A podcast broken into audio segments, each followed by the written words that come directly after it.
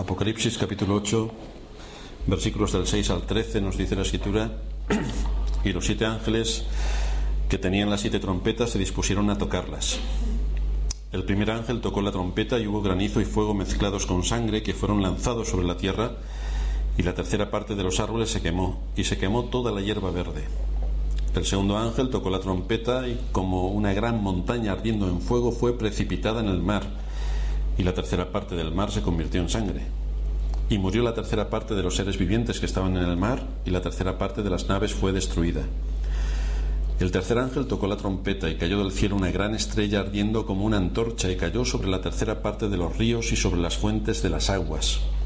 Y el nombre de la estrella es Ajenjo. Y la tercera parte de las aguas se convirtieron en ajenjo y muchos hombres murieron a causa de esas aguas porque se hicieron amargas. Y el cuarto ángel tocó la trompeta y fue herida la tercera parte del sol y la tercera parte de la luna y la tercera parte de las estrellas, para que se oscureciese la tercera parte de ellos y no hubiese luz en la tercera parte del día y asimismo de la noche. Y miré y oí a un ángel volar por en medio del cielo, diciendo a gran voz, Ay, ay, ay de los que moran en la tierra a causa de los otros toques de trompeta que están para sonar los tres ángeles.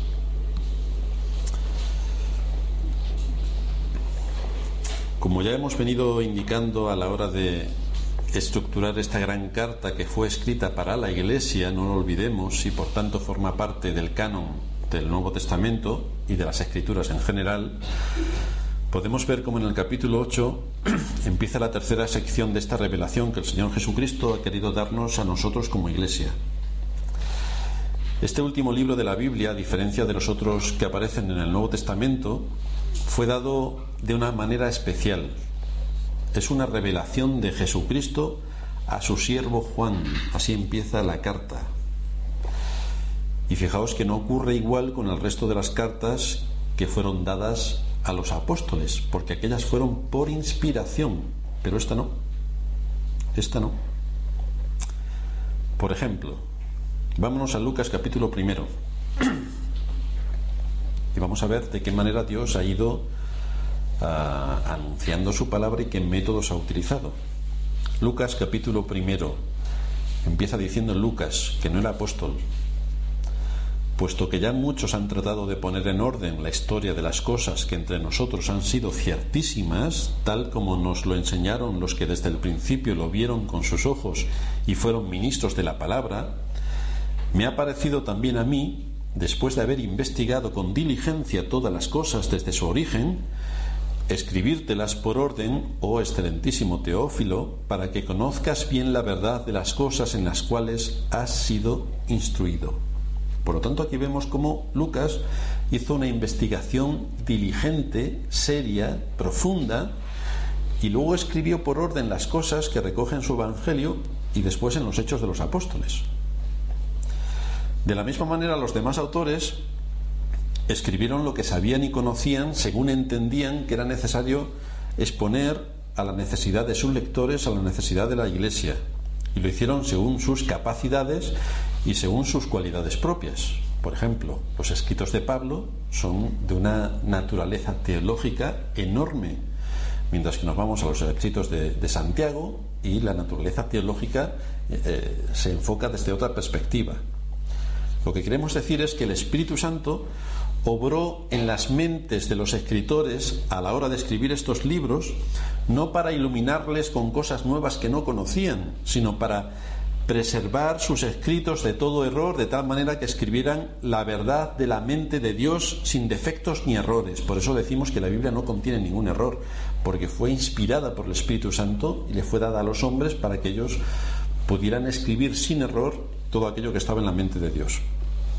El apóstol Juan en su primera carta, por ejemplo, nos dice, si nos vamos al capítulo primero, versículo primero, primera de Juan 1.1, dice, lo que era desde el principio, lo que hemos oído, lo que hemos visto con nuestros ojos, lo que hemos contemplado y palparon nuestras manos tocante al verbo de vida, Lo que hemos visto y oído, eso os anunciamos, para que también vosotros tengáis comunión con nosotros y nuestra comunión verdaderamente es con el Padre y con su Hijo Jesucristo, de manera, de manera que ellos trajeron a las Escrituras aquello que Dios ya les había revelado y que ellos mismos habían sido testigos reales de todo lo que en Cristo había sido hecho y que confirmaba todo lo que las Escrituras, el Antiguo Testamento, decía sobre él. Pero en el libro de Apocalipsis, Juan no estaba escribiendo lo que sabía, Juan no estaba escribiendo tampoco lo que había investigado, como ocurría con Lucas. No estaba tampoco escribiendo aquello en lo que había sido inspirado a la hora de escribir, como ocurre en la mayoría de los escritos que aparecen en la Biblia, sino que de forma personal Cristo vino a él en la isla de Patmos y le fue dictando un mensaje para que Juan lo escribiera. Por lo tanto, aquí estamos hablando de otra cuestión completamente distinta. Así que Juan no conocía ni imaginaba todo lo que Cristo le estaba mostrando para que fuera anunciado a las iglesias. Cristo iba hablando y Juan iba copiando. Esta sección que empezamos eh, hace una semana se va a dedicar a explicar de qué manera el Señor Jesucristo reina en el cielo y en la tierra y cómo de acuerdo a su poder y a su voluntad suceden todas las cosas que caen y ocurren sobre la tierra y sobre todo el mundo porque cada vez que uno de los ángeles toca la trompeta, algo grave ocurre en la tierra y produce terribles consecuencias. Fijaos los términos que utiliza nuestro texto, ser arrojado sobre la tierra, lo cual da a entender que desde el cielo, por una voluntad superior, algo cae sobre la tierra. Cualquiera que fuera su naturaleza, lo que sí está claro es que todo lo que ocurre es controlado por el cielo, porque el cielo manda a esos ángeles que toquen una determinada trompeta y eso trae un determinado juicio y es mandado por Dios.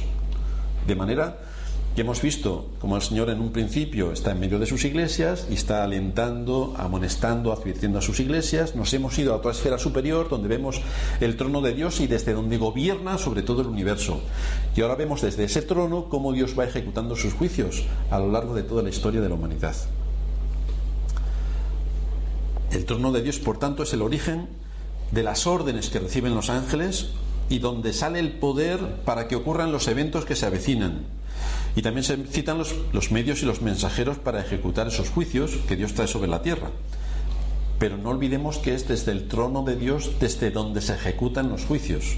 No ocurre nada por casualidad o porque los hombres son así o asado, es desde el trono de Dios desde donde se ejecutan los juicios. Estos juicios van a tener su efecto principalmente sobre los hombres que viven ajenos a Dios y a su palabra. Hemos visto cómo los juicios vienen sobre la Iglesia y ahora estamos en un amplio espectro mucho más uh, importante o mucho más dimensionado. Aquellos que van a desechar el Evangelio y aquellos que rechazan a Cristo como Señor y como Rey. Dice aquí el versículo 4 que se les mandó que no dañasen a la hierba de la tierra, ni a cosa verde alguna, ni a ningún árbol, sino solamente a los hombres que no tuviesen el sello de Dios en sus frentes. Veis que por una parte, aquellos que son de Satanás tienen la señal, y entonces quien no tenga la señal no puede comprar y vender, pero aquellos que son de Dios tienen la señal, que es aquella que les faculta y que les da entrada al reino de los cielos. Y ya estuvimos viendo a qué señal se estaba refiriendo la escritura, visto en el contexto de las escrituras. Pero antes de que la orden sea dada desde el trono de Dios, se nos quiere llamar la atención al papel que las oraciones de los santos juegan en todo esto. Esto es lo que hemos visto en los últimos sermones, viendo de qué manera cuando los creyentes oran, los juicios ocurren. Dice un comentarista, que se llama León Morris, citando a otro, respecto a las oraciones de los santos y las trompetas, Dice, ¿cuáles son los verdaderos poderes dominantes tras la escena mundial y cuáles son los más profundos secretos de nuestro destino? Aquí está la sorprendente respuesta, las oraciones de los santos y el fuego de Dios. Estos medios son más potentes, más poderosos que todos los oscuros y pujantes poderes desatados en el mundo. Más poderosa que cualquier otra cosa es la potencia de la oración encendida por el fuego de Dios y arrojada sobre la tierra. Así que después de que hemos aclarado ya el impacto que tienen las oraciones de los santos en el mundo en el que vivimos, y tienen un impacto, vamos, tremendo que a veces nosotros no nos damos cuenta del impacto que tiene la oración, de acuerdo a la voluntad de Dios son respondidas, son respondidas para cumplir a su propósito divino. son respondidas para que Dios siga llamando a su pueblo y lo saque de la esclavitud del pecado. Son respondidas para traer juicio sobre la tierra y llamar a los hombres al arrepentimiento, de manera que cuando se presenten delante de su trono en el día del juicio, nadie, sin excepción, nadie podrá decir que él no sabía nada, no sabía de qué iba este asunto. Aquí tenemos en nuestro texto el juicio que se lanzan con estas siete trompetas y se nos va a narrar de los capítulos 8 al 11. Ya hemos dicho que este libro nos muestra las mismas verdades desde distintos puntos de vista, como si tuviéramos cámaras enfocando a un solo suceso y están recogiendo en varias secuencias lo que este suceso eh, está produciendo. Por lo tanto, el libro de Apocalipsis no es un libro cronológico que empieza en el capítulo 1 y termina en el 22 y nos narra una historia. No, este no es el objeto de Apocalipsis ni está así estructurado. Son el mismo suceso visto desde distintos ángulos, visto desde, con distintas cámaras que nos van a hacer una idea panorámica de lo que ocurre desde diversas perspectivas. Con estas trompetas vamos a cubrir el mismo espacio de tiempo, la misma época que hemos cubierto con los siete sellos, que hemos visto en los capítulos 6 y 7. Es la misma situación, pero con otra cámara. Vamos a verlo desde otra perspectiva. Con estas siete trompetas vamos a cubrir otros aspectos de la realidad que nos envuelve, de los juicios de Dios sobre los hombres, de los que no se arrepienten, de los que no obedecen al Evangelio, de los que no quieren saber nada de Cristo. De estos vamos a hablar. En estas trompetas hay una clara división en dos grupos. Las cuatro primeras trompetas, que las vamos a, a tratar en esta mañana, y las tres restantes, que quedan separadas claramente de la quinta trompeta. Pero esto lo iremos analizando. Hoy solamente nos vamos a centrar en las cuatro primeras trompetas. Tenemos a cuatro ángeles tocando sus cuatro trompetas y con el sonido de la trompeta viene un juicio sobre la tierra. En cada una de las trompetas son juicios distintos. La primera trompeta anuncia un mal que va a ser provocado por un cierto tipo de lluvia que afecta a una parte de los árboles y a toda la hierba. Es decir, afecta a las plantas. Claro, si empezamos a dejar a la imaginación que corra, pues ya sabemos qué lluvia puede ser. La lluvia ácida de una central nuclear que explota.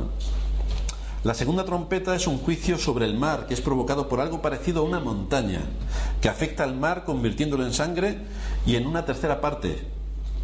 Mueren los seres vivientes en una tercera parte y las embarcaciones en una tercera parte también se ven afectadas.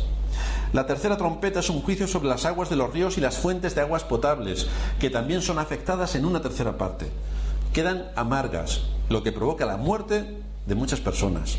La cuarta trompeta no cae sobre la tierra, sino sobre los cuerpos celestes y los afecta en una tercera parte a fin de oscurecer la tierra en una tercera parte del día y en una tercera parte de la noche. Estos son los juicios de Dios sobre toda la tierra, pero no son juicios determinantes y últimos. No es el día del juicio final, no. Son juicios, son avisos en respuesta a las oraciones de los santos. Son juicios que constituyen advertencias solemnes a todos los habitantes de la tierra, donde vemos que no se destruye todo, solamente una tercera parte. No se destruye todo. Dios tiene paciencia, procurando que todos los hombres vengan al arrepentimiento y envía sus juicios para que los hombres piensen que lo que tienen aquí en la tierra no es lo estable, lo perdurable y lo verdadero, que no, que esto pasa, esto es vanidad, que empiecen a pensar en otras cosas. Y para que el hombre empiece a pensar en otras cosas, tienen que venir juicios, porque si no, somos tan lelos que no nos damos cuenta. Pensamos que esta es nuestra morada eterna. Y vienen los juicios para conmover los cimientos de lo que pensamos y que miremos a Dios. ¿Qué clases de juicios son estos a los que nos expone aquí el libro de Apocalipsis? Si pensamos en ellos literalmente, tenemos que colocarlos en asuntos que pertenecen al futuro asuntos que llegarán en una época por determinar en el futuro, porque no hemos visto que nada de todo esto que se está aquí narrando literalmente haya ocurrido en la Tierra. Sin embargo, aunque esto parece muy interesante para, dejarla, para dejar volar la imaginación y empezar aquí a ser futuristas y sacar el arpa y contar aquí la historia que queramos, aplicar literalmente la interpretación de lo que aquí aparece nos va a producir serios problemas porque ya sabemos que este libro es simbólico, es simbólico, como el capítulo 3 de Abacú, que nos dice que las montañas se humillaban, que el Señor estaba irado con los ríos, que el Señor estaba irado con el mar. Tenemos que interpretarlo correctamente dentro de la estructura que se nos está planteando de un libro simbólico. No hay más que ver la visión del inicio de esta gran carta, cuando Cristo se presenta en sus atributos a la iglesia, en el capítulo 1, a partir del versículo 9 hasta el 22, y lo hace enviándoles un mensaje por medio de símbolos, los candeleros, que son las iglesias. Escribe al ángel que está en la iglesia, que son los ministros. De manera que no podemos olvidar la disciplina que tenemos que mantener para interpretar correctamente este libro y no dejarnos llevar por la idea fantasiosa del mundo en el que vivimos, la creatividad que el hombre le echa a todo lo que tiene que ver con lo que no entiende y por lo tanto le parece algo mágico y milagroso, y sobre todo no podemos desgarrar esta carta del resto de las escrituras, porque es que forma parte de las escrituras y su enseñanza tiene que estar en contexto y en armonía con el resto de las escrituras, porque si no nos estaremos equivocando. Si interpretamos literalmente los detalles de estos juicios, de las trompetas, empezaremos a debatir muchas cuestiones y detalles de absoluta fantasía. Una lluvia de, fuego y granizo. Efectivamente, una central nuclear que ha explotado cuando explotó Chernóbil. Ajenjo, pues aquí está lo que decía Apocalipsis y entonces a, a disfrutar. Claro que si viviéramos hace 100 años, que no había centrales nucleares, ¿Qué estarían diciendo los creyentes fantasiosos de hace 100 años? Que no había centrales nucleares. Que las vacas se habían puesto todas a hacer sus cosas y entonces había una explosión nuclear. ¿O qué? ¿Qué es lo que ha pasado? Una montaña que acaba con la tercera parte de los peces y de los barcos. Esto es una isla que se ha hundido por un terremoto y entonces ha originado un maremoto y este es el tsunami que vimos hace cinco años que arrasó no sé cuántas tierras. Y dejamos volar la imaginación aquí con todo esto. Una gran estrella que va a caer sobre los ríos y las fuentes de las aguas. Una estrella. Pero claro, si a nosotros nos cae una estrella, que son algunas veces, algunas miles de veces más grandes que la Tierra, si nos cae una estrella, imaginaos dónde nos vamos a quedar. Entonces, a lo mejor es que es un meteorito, y se ha equivocado aquí el autor, y es un meteorito, claro, pero un meteorito, el más pequeñito que cayó, que medía no sé si 10 metros de diámetro o pesaba pocos kilos, arrasó una ciudad de Rusia. Si nos cae un meteorito de verdad, la vida en la Tierra se fuma toda. Con todo esto la gente empieza a divagar, porque esto, claro, a la imaginación no veas si le gusta. Pero como esta es una carta escrita a la Iglesia, que es para darnos consuelo, aliento y alivio, vamos a interpretarla de acuerdo a las reglas que la Escritura nos proporciona. Tenemos que encontrar el significado simbólico de estos juicios porque si los tomamos literalmente nos perdemos en simpleces que no nos llevan sino a especular y a evitar poner el verdadero significado y mensaje de este libro a un lado, cuando lo que queremos es que Dios nos hable por medio de su palabra para nuestra edificación. Y lo que va a hacer Satanás es desviar toda la enseñanza de su palabra para que no seamos edificados. Fijaos dónde está la lucha también. Satanás no quiere que escuchemos la palabra de Dios.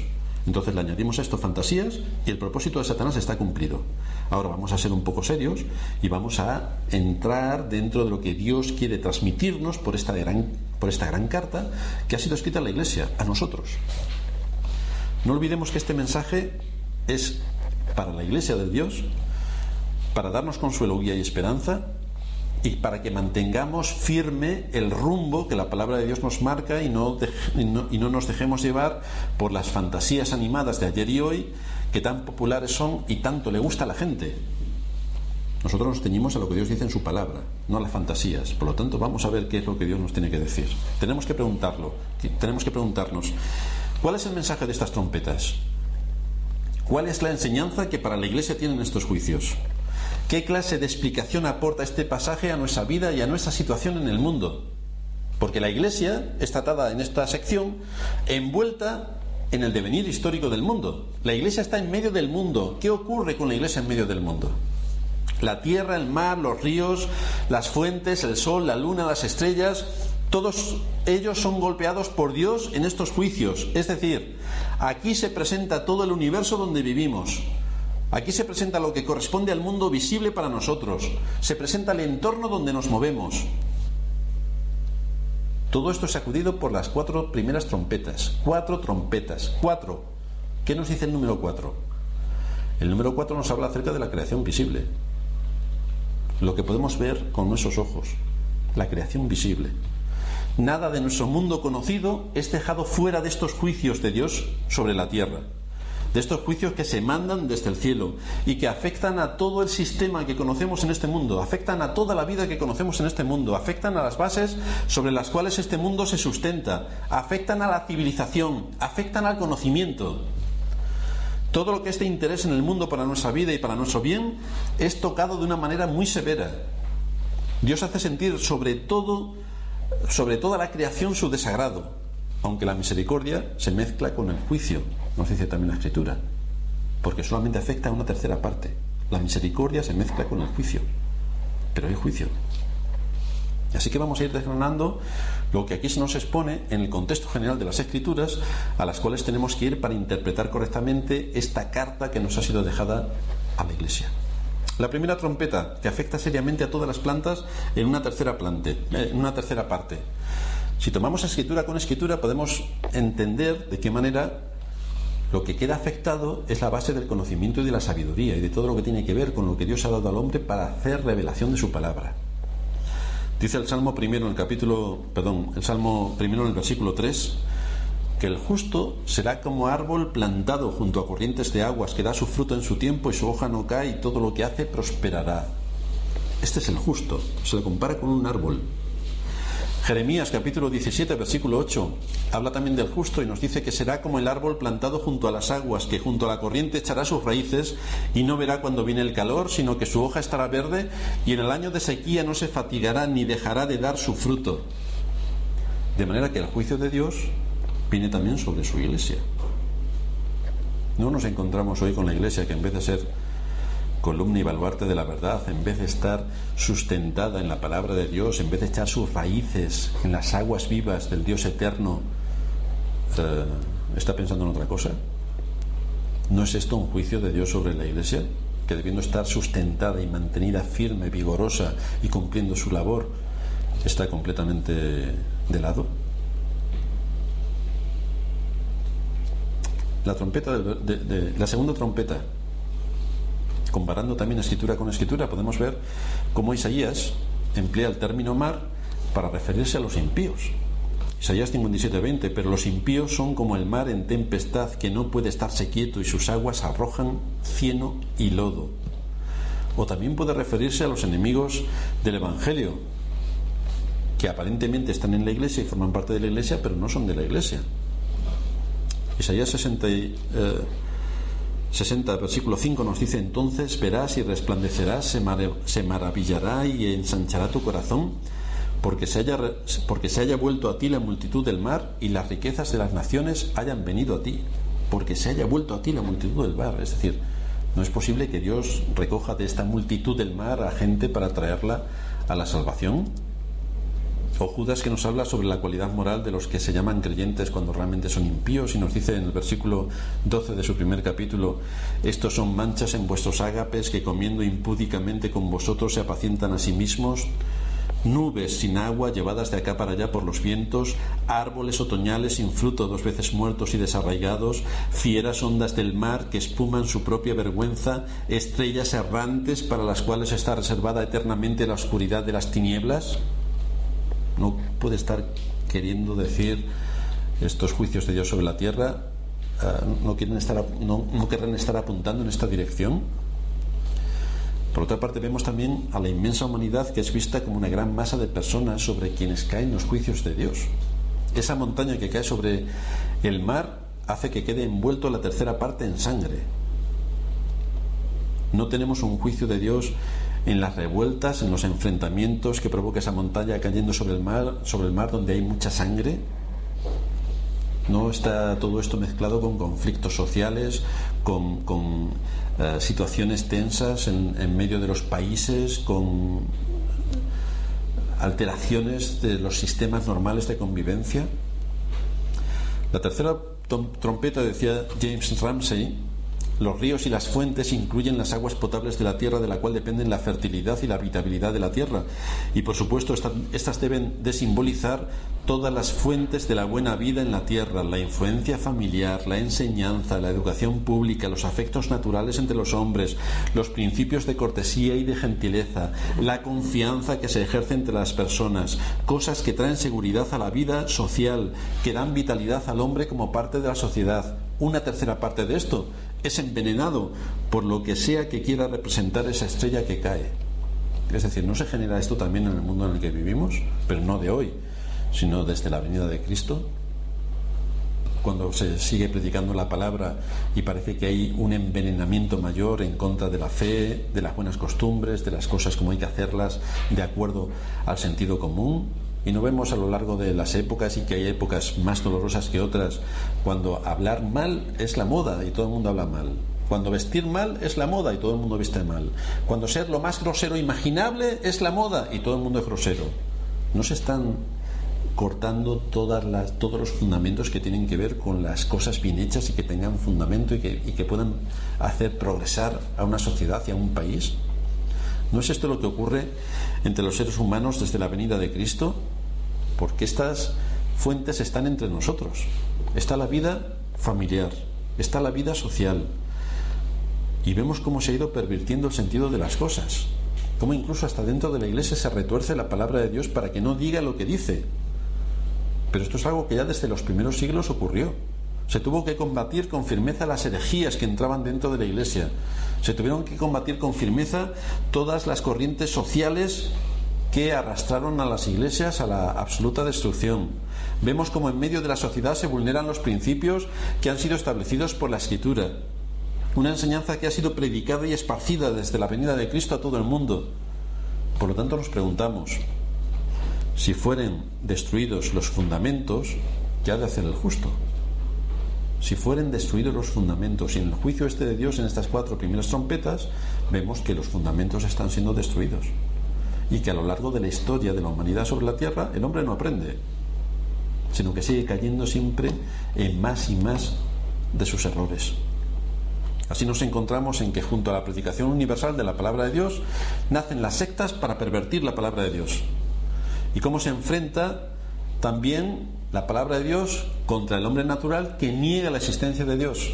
Y hoy en la mayoría de los colegios, por no decir en todos, se eh, enseña como algo real que venimos del mono.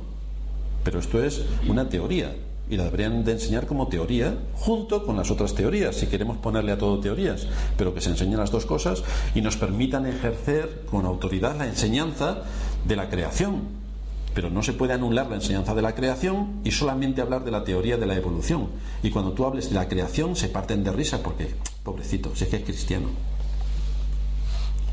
Todo esto conlleva que la mente de los hombres desde niños sea envenenada en contra de la verdad. Sea envenenada. Que desprecien la disciplina, que desprecien la corrección, que desprecien los principios, que disfruten ensalzando la mentira, que disfruten ensalzando la perversidad, que disfruten anulando a Dios de su obra de la creación, porque es lo que más gusto les da, quitar a Dios de la creación. Así vemos cómo las fuentes de la vida de los hombres están seriamente afectadas. Esto es lo que trajo este tercer juicio. La mente, las fuentes de la vida de los hombres, su mente está seriamente afectada. La estrella que cayó del cielo ha contaminado con ajenjo una, parte importante de la mente de los hombres, de manera que no pueden ver qué es lo que está ocurriendo. Por otra parte, la cuarta trompeta, donde aparece el sol, la luna y las estrellas, nos recuerdan al sueño de José, que se relata en Génesis 37, del 9 al 10. Soñó a un otro sueño y lo contó a sus hermanos, diciendo, He aquí que he soñado otro sueño, y aquí que el sol y la luna y once estrellas se inclinaban a mí. Y lo contó a su padre y a sus hermanos, y su padre le, reprendió y le dijo, ¿qué sueño es este que soñaste? ¿Acaso vendremos yo y tu madre y tus hermanos a postrarnos en tierra delante de ti? Efectivamente es lo que hicieron. Pero no podemos interpretarlo literalmente, sino simbólicamente. ¿Qué es lo que el sueño de José estaba representando? Pues que pasados unos años, más de 20, él sería la primera autoridad en Egipto, después de Faraón. El que más poder tenía después de Faraón, a quien había sido delegado todo el imperio egipcio en su máximo esplendor. Ante él se inclinaron.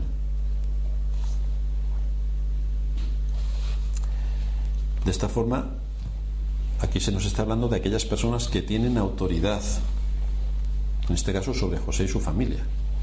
En Apocalipsis 1.20 vemos también por otra parte que las estrellas son los enviados por Cristo y representan a los que tienen autoridad en cada una de las iglesias. el que tiene las siete estrellas en su mano, dice esto. Va a dar la autoridad a aquellos que tienen el ministerio en las iglesias. Así que podemos suponer que con esta trompeta Dios golpea a los gobernantes de las naciones, a los que están en eminencia, a los que tienen autoridad para dirigir a los hombres y que pierden el sentido de las cosas y sus responsabilidades. No tenemos más que examinar a lo largo de la historia del hombre sobre la tierra que muchos de ellos no piensan con cordura, que llevan a sus naciones al caos. ¿No es esto lo que vemos también continuamente? Como teniendo la luz del Evangelio que ha sido predicada desde la venida de Cristo a todas las naciones y que muestra todo lo que el hombre necesita para vivir en este mundo, tanto desde el más humilde hasta los gobernantes, como la palabra de Dios es menospreciada, como la soberbia gobierna el corazón de los poderosos, de manera que traen a sus ciudadanos a la miseria, es que es completamente ilógico, pero eso es lo que ocurre. Están completamente contaminados, están envenenados. Ahí tenemos a los países comunistas que niegan la existencia de Dios de forma contundente. Decir comunista y decir que niega la existencia de Dios son sinónimos. Niegan contundentemente la existencia de Dios. ¿Cuál es el resultado de sus políticas comunistas en sus países? No hay, más que analizar la historia. Vamos a analizar a Rusia, a China, a los países comunistas y veremos qué destrozo tan monumental tienen en sus países. Cómo los habitantes de esas naciones están en la miseria más absoluta. No hay ninguna nación próspera, ninguna. Ahí tenemos a los países socialistas. Estos algunos creen en Dios, otros no, otros son humanistas y otros no saben ni lo que son. Evidentemente tienen una gran influencia de la Iglesia de Roma, que como imperio romano o como sucesor del imperio romano se adapta a cualquier cosa con tal de permanecer en el poder. Están un poquito mejor que los comunistas, pero la corrupción es total en todas las esferas de poder y en todos los ámbitos de la sociedad, corruptos hasta la médula. ¿Cuál de esos países podemos decir que prospera? ¿Cuál de esos países podemos decir que prospera? Podemos ver cómo la mayor parte de los países hispanos se encuentran en esta situación. Una situación calamitosa, un juicio de Dios sobre ellos. Tenemos a los países africanos que tienen sus ídolos, idolatría por todos sitios. ¿Cuál es la prosperidad de algún país africano? Ninguna. Están al mismo nivel. Siguen a su Dios de madera.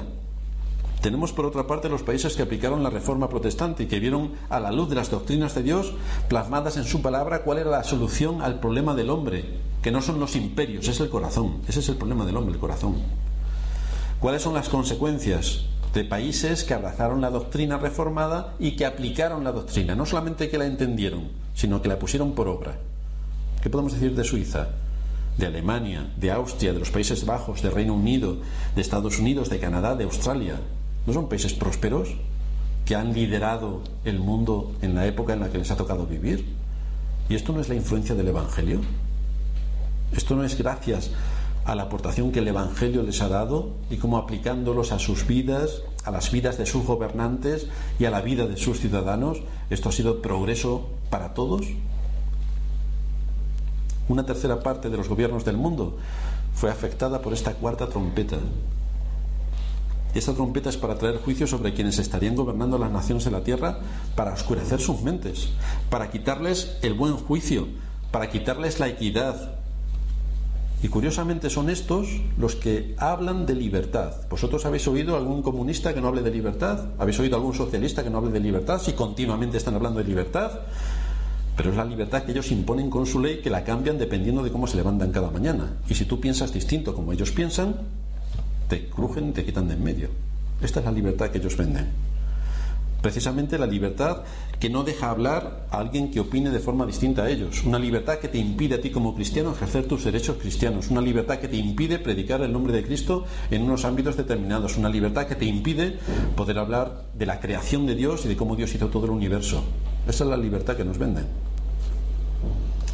Dice el libro de Proverbios en el capítulo 29, versículo 2, cuando los justos dominan, el pueblo se alegra, mas cuando domina el impío, el pueblo gime. Esto es lo que tenemos a lo largo de la historia. Esta es una ley universal. Los gobernantes que eran temerosos de Dios hicieron que sus naciones prosperaran y se pudiera vivir con justicia, de manera que la aplicación correcta de la ley de Dios a todas las esferas de la vida resultó en beneficio de los ciudadanos y en una prosperidad de la nación. Pero si los que tenían que ser luz son oscurecidos, ¿qué pasará con las naciones que gobiernan? Pues ahí tenemos los regímenes comunistas y los regímenes socialistas. Ahí los tenemos. Si los que tienen autoridad y poder, en lugar de hacer justicia y aplicar el derecho para que los hombres puedan vivir y trabajar y proveer para los suyos, resulta que utilizan ese poder y esa autoridad a su conveniencia, de acuerdo a su provecho, de forma arbitraria, de manera, de manera que ellos mismos son la ley y ellos cambian la ley cada vez que hablan, es indudable que la miseria viene sobre esa nación. Porque si no hay fundamentos y si no hay ley, no hay prosperidad. No hay prosperidad. La sociedad está abocada a la ruina moral y económica, las dos cosas, a la ruina moral y económica. Y después de una ruina moral viene la económica, fijo. Esto es lo que vemos a lo largo de la historia, país tras país, siglo tras siglo, hasta llegar a nuestros días. Esto es lo que vemos. Dios quita el entendimiento de los gobernantes para traer sobre ellos su juicio y que a través del juicio se muestre también su misericordia para salvar. Porque es un juicio de advertencia para salvar a los suyos. ¿Hacia dónde nos debe llevar todo esto? Es algo que Dios trae sobre este mundo. Por eso leíamos en Habacuc capítulo 3, versículo 8. ¿Te airaste, oh Jehová, contra los ríos? ¿Contra los ríos te airaste? ¿Fue tu ira contra el mar cuando montaste en tus caballos y en tus carros de victoria? Se descubrió enteramente tu arco. Los juramentos a las tribus fueron palabra segura. Es decir, Dios traerá el juicio sí o sí. Es un juicio de Dios sobre la tierra. Hendiste la tierra con ríos. El sol y la luna se pararon en su lugar. A la luz de tus saetas anduvieron y al resplandor de tu fulgente lanza. Con ira hollaste la tierra. Con furor trillaste las naciones. Saliste para socorrer a tu pueblo, para socorrer a tu ungido. Traspasaste la cabeza de la casa del impío, descubriendo el cimiento hasta la roca. Es decir, es una conmoción de todas las estructuras que nos rodean en cuanto a la comodidad, en cuanto a la enseñanza, en cuanto a la sabiduría del hombre, en cuanto a todo lo que nos rodea, que queda en evidencia por los juicios de Dios. ¿Qué gran poder tiene el hombre? ¿Qué grandes logros tiene el hombre? ¿Qué grandes edificaciones? ¿Qué grandes proezas? Y viene un huracán y se lo lleva todo. Pero no era tan grande el hombre. El año pasado o el anterior estaba el primer ministro japonés en, en en, en el Parlamento con todos los grandes políticos de su país, muy altaneros, como evidentemente son todos los políticos, y vino un pequeño terremoto. Todos se escondieron debajo de sus sillas por un pequeño terremoto. Por lo tanto, ¿qué es el hombre? ¿Qué es el hombre? Pero vamos a leer todo esto a la luz de las escrituras y a la luz de que nuestro Señor mismo dijo que nos va a ayudar a complementar la enseñanza de, estos cuatro primeros eh, juicios que tocan estas trompetas. Nos vamos a ir a Mateo capítulo 24. Vamos a ver cómo es complementario de lo que el mismo Señor está diciendo. Mateo 24, 16. Oiréis de guerras y rumores de guerras. Mirad que no os turbéis, porque es necesario que todo esto acontezca, pero aún no es el fin. No vienen estas trompetas para anunciar juicio y advertencia a las naciones y a los hombres que las pueblan para que sepan y teman a Dios. Porque se levantarán, versículo 17, nación contra nación y reino contra reino, y habrá pestes y hambres y terremotos en diferentes lugares. Y todo esto será principios de dolores. Entonces os entregarán a tribulación y os matarán, y seréis aborrecidos de todas las gentes por causa de mi nombre. Muchos tropezarán entonces y, os y se entregarán unos a otros, y unos a otros se aborrecerán y muchos falsos profetas se levantarán y engañarán a muchos, y por haberse multiplicado la maldad, el amor de muchos se enfriará. Mas el que persevere hasta el fin, éste será salvo. Y será predicado este Evangelio del Reino en todo el mundo, para testimonio a todas las naciones, y entonces vendrá el fin. Y el Evangelio de Cristo no ha sido predicado ya a todas las naciones, y todo lo que aquí el Señor estaba anunciando no se ha cumplido ya desde su primera venida, porque este es el propósito por el que el Señor expuso todas estas enseñanzas y vemos cómo encajan perfectamente con esta ah, andanada que nos muestran estos primeros cuatro juicios de Dios sobre la tierra. Cristo habla de estas cosas que suceden en nuestro mundo y que corresponden, y que corresponden a estas cuatro trompetas, donde vemos que son los juicios solemnes de avisos y advertencias de aquel que está sentado en el trono para llamar a los hombres al arrepentimiento juicios para que la mente del hombre piense no en que esta es su casa eterna, sino piense en que un día se tendrá que presentar delante de Dios en el juicio final. Vamos concluyendo. Podríamos resumir toda esta situación que hemos señalado y concentrarla en unas palabras del Señor a la iglesia de Filadelfia, de esta carta también de Apocalipsis, para que podamos traer una aplicación más concreta a, nuestro, a nuestra situación, a nuestra iglesia. Dice el capítulo 3 de Apocalipsis, versículo 10, Por cuanto has guardado la palabra de mi paciencia, yo también te guardaré de la hora de la prueba que ha de venir sobre el mundo entero, para probar a los que moran sobre la tierra. Está determinado por Dios el hecho de que va a traer sus juicios sobre los hombres. Esto está determinado por Dios. Y lo hace para que nadie quede sin excusas en el día del gran juicio. Todos los hombres van a ser conscientes de que Dios existe. Todos los hombres.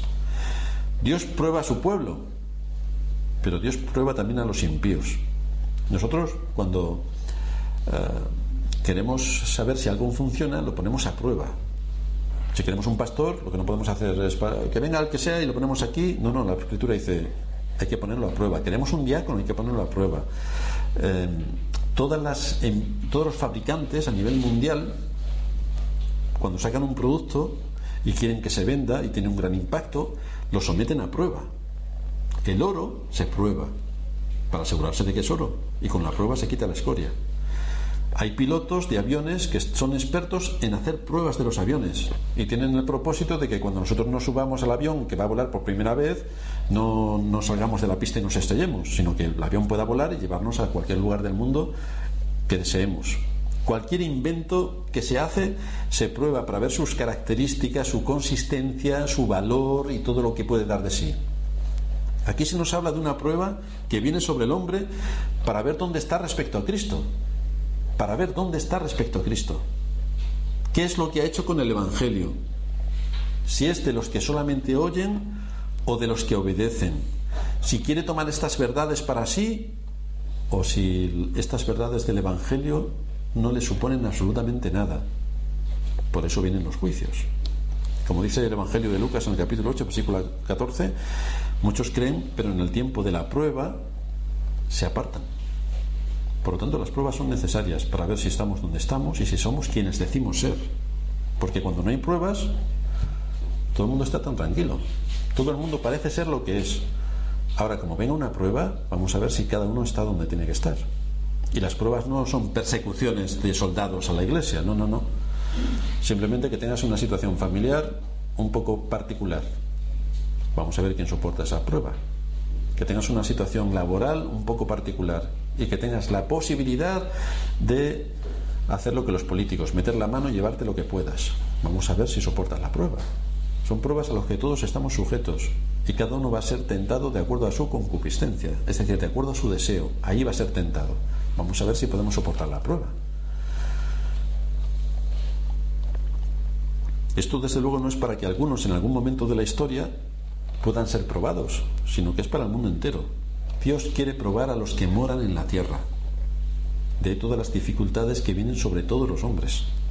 Serán llevados a esta situación donde se prueba qué es lo que hay en su corazón, donde se va a ver si tienen en poco a Cristo o si realmente su palabra les ha afectado. Si ahora eh, si adoran a Cristo o si no adoran a Cristo, si van en pos de Cristo o si se alejan de Cristo, porque en medio de las situaciones tensas es cuando el Evangelio tiene un remedio más eficaz. Es decir, cuando más oscuro es la situación, el Evangelio produce más luz y te da una mayor salida. Esa es la prueba, saber qué hay en el corazón de todo hombre, en referencia a la verdad que tiene que ver con Dios y con su palabra. Pero solamente unos pocos podrán ser guardados de esa prueba, solo unos pocos podrán pasar la prueba y los otros hombres caerán en la prueba. ¿Y qué pasará con esos que caen? Pues que caerán bajo la ira de Dios tuvieron en poco la bondad de Dios, tuvieron en poco su misericordia. A la vez que Dios le envió juicio, también envió su misericordia, no hicieron caso de lo que estaba preparado para su salvación, por lo tanto Dios los buscará y los derribará. No honraron a Cristo, no creyeron a Cristo, lo tuvieron en poco, no creyeron su palabra, y eso implica que el juicio de Dios caerá sobre ellos. Esto es lo que implica.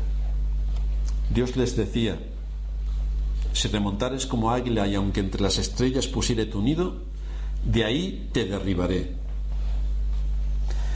No importa lo lejos que te hayas ido, no importa lo alto que hayas subido, no importa que hagas como Jonás, que se metió en, eh, que se tiró al mar, se lo tragó un pez, se fue a las profundidades del mar y dijo, eh, aquí ya estoy solo. Pero él reconoció, ni aun en las profundidades, tus ojos ven, incluso en estas profundidades abismales. No tenemos más que mirar al mundo en el que vivimos y veremos cómo Dios sigue tocando sus trompetas de juicio. Los juicios vienen sobre aquellos que no quieren escuchar a Cristo, sobre aquellos que no quieren actuar en consecuencia. Y esos juicios vienen para que los hombres teman y se arrepientan. Para que los hombres teman y se arrepientan. Así que cuando vimos de guerras, de rumores de guerras, de situaciones eh, económicas graves, de crisis económica y de las multitudes de problemas que asolan este mundo, pensemos que son juicios de Dios con misericordia para llevar a los hombres al arrepentimiento para que los hombres piensen qué es lo verdadero de esta vida. Si son las cosas materiales, si es el dinero, si son las posesiones o si son las cosas espirituales. ¿Qué va a pasar cuando yo no esté en este mundo? Fijaos que aquí en esta iglesia de Filadelfia le dice que serán guardados de esta prueba que vendrá sobre todos. Es decir, no es que ellos no pasarían la prueba, no les está diciendo, vendrá una prueba monumental, no os preocupéis, que vosotros no pasáis la prueba, es para los demás. No, no, no, no. No es que ellos no pasarían la prueba, sino que pasando a través de la prueba no caerían en la prueba. La prueba no los doblegaría, no los sometería, no los echaría fuera de Cristo, sino que la prueba sería para fortalecer su fe y para que pudieran seguir andando en santidad. Solamente Cristo es quien puede guardar al hombre del poder de la tentación del pecado de esa prueba que viene sobre todo hombre. Solamente Cristo es quien tiene poder para preservar a su pueblo de esa prueba y darle aliento a fin de que no caiga en medio de ella. ¿Y por qué hace esto nuestro Señor? ¿Por qué Cristo nos guarda en medio de todas esas dificultades? ¿Por qué Cristo preserva a su iglesia a través de los siglos? ¿Por qué la sigue manteniendo? La respuesta es fácil. Si su iglesia guarda su palabra, Cristo protege a su iglesia como la iglesia de la Odisea guardó y tomó en serio su palabra y sujetaron sus vidas a la palabra de Dios, por eso Dios les libró en el tiempo de la prueba. Dios les dio los recursos y las armas necesarias para poder afrontar la prueba, para que sus mentes estuviesen pensando tal y como la Escritura enseña que tenemos que, pensar. Y cuando vinieron las aflicciones y las tribulaciones, la mente enfocada en los principios y en las promesas del Evangelio pudo mantenerse en pie y firme en contra de todas las corrientes que en aquellos momentos les llegaron. Tenemos que estar recordando tenemos que estar atentos para que estas cosas nos sirvan a entender un poco mejor el mundo en el que vivimos, que no vivimos en el parque de atracciones. No, este mundo no es la diversión continua a la que muchos nos quieren eh, exponer y vender y por eso muchos van a la, iglesia a pasárselo pipa y a, disfrutar de cuando están juntos tocando multitud de instrumentos y salen con el ánimo eh, totalmente disparado. La vida es otra cosa. Tenemos problemas en nuestro matrimonio, tenemos problemas con nuestros hijos, tenemos problemas en nuestro trabajo, tenemos problemas con nuestro entorno social, tenemos problemas gordísimos con nuestro corazón, tenemos problemas por todos sitios. Y venir aquí y estar saltando un ratito y vernos todos tan contentos no nos va a quitar ninguno de esos problemas y además no nos va a dar ninguna solución. Venimos para aprender cómo tenemos que pensar para que todos esos problemas nos sirvan de bendición y podamos ir resolviéndolos día a día podamos tratar con nuestro corazón, podamos ver cómo la palabra de Dios se aplica a mi situación concreta, cómo qué es lo que me dice la palabra de Dios para mi situación concreta y cómo me voy a mover. Recordad que los que tengan en poco a Cristo y a su palabra, esos caerán en la hora de la prueba. Cristo no les va a guardar y Cristo sí que va a traer juicio sobre ellos. Así que el aliento de esta carta, el aliento de este texto que estamos estudiando, es para que velemos recordando dónde está nuestra fuerza, para que velemos recordando dónde está nuestro refugio, para que recordemos que nada ocurre en el, en el, mundo sin el consentimiento y la aprobación de Dios y que estos juicios terribles sobre la tierra son mandados por el cielo, son mandados por el cielo para hacer que los hombres vengan al arrepentimiento. Y es labor de la Iglesia predicar a tiempo y fuera de tiempo, predicar a tiempo y fuera de tiempo, reprender, instar, redarguir, hacer todo lo posible porque la palabra de Dios sea predicada. Pero la palabra de Dios, como decíamos antes, ni mis sentimientos, ni mis emociones, ni mis experiencias, ni nada mío. La palabra de Dios, que es la que nos lleva a la verdad y es la verdad la que nos hace libres. Así que esta es la enseñanza que entresacamos de estos cuatro primeros juicios de Dios sobre la tierra. Vamos a terminar en oración.